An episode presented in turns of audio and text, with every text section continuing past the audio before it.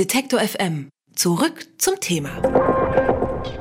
Sie hören Detektor FM. Heute startet die größte Arktis-Expedition der Geschichte, Mosaik.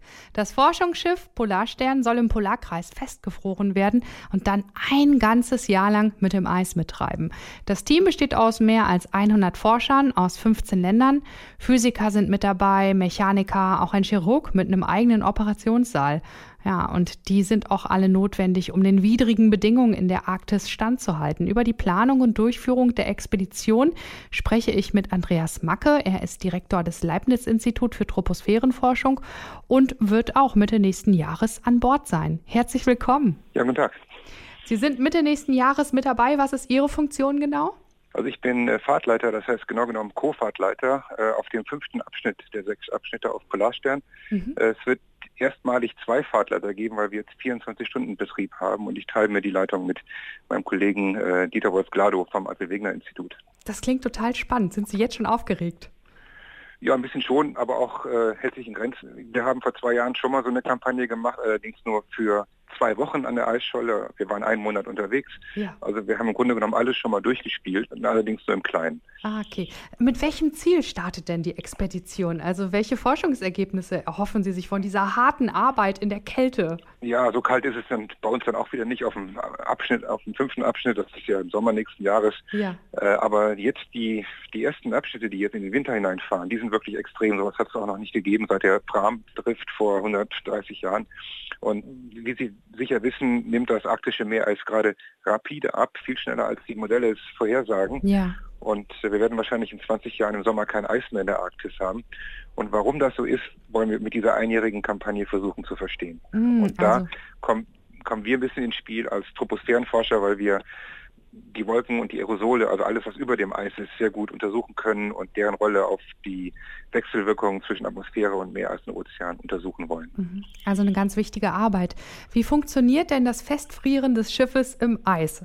Ja, so richtig festfrieren äh, muss man sehen. Äh, das Schiff will ja auch auf einer Seite noch ozeanografische Messungen machen. Das heißt also braucht ein bisschen freies Wasser. Mhm. Wie das dann im Winter funktioniert, da wird wahrscheinlich ein Teil freigehalten.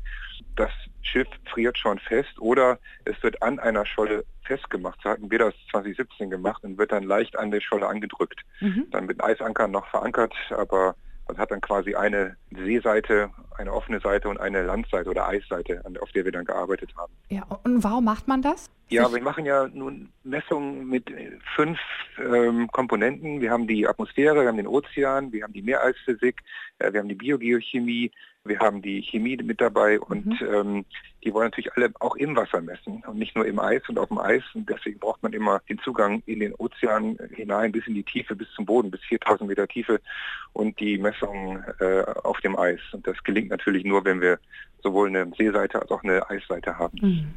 Und man kann natürlich vieles nicht vorhersehen. Was sind denn so die größten Herausforderungen, die Sie während der Expedition erwarten?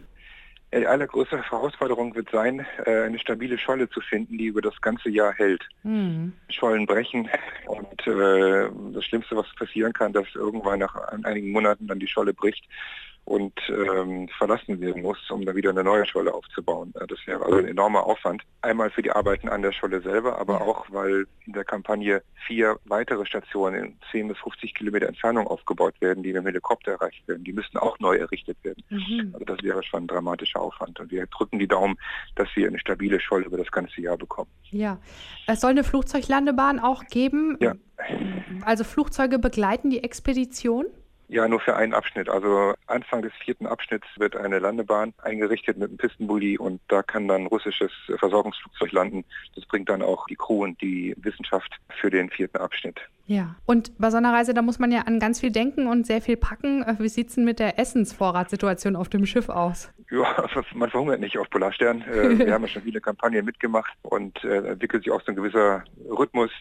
Äh, also man ist da bestens versorgt. Also ich sage immer, wir fahren da auf ein Vier-Sterne-Hotel. Und äh, aber es wird auch hart gearbeitet. Also die Leute, die auf dem Eis arbeiten den ganzen Tag, die müssen auch richtig füttern, weil, mhm. weil das auch körperlich anstrengend ist, dort äh, draußen die ganze Zeit äh, zu arbeiten. Die größte Arktis-Expedition der Geschichte startet heute. Andreas Macke, Direktor des Leibniz-Institut für Troposphärenforschung, wird nächstes Jahr mit an Bord sein, und zwar im Sommer. Und mit ihm habe ich über die Herausforderungen und Ziele der Expedition Mosaik gesprochen. Ganz viel Erfolg dafür und herzlichen Dank fürs Gespräch. Bitteschön. Alle Beiträge, Reportagen und Interviews können Sie jederzeit nachhören im Netz auf detektor.fm.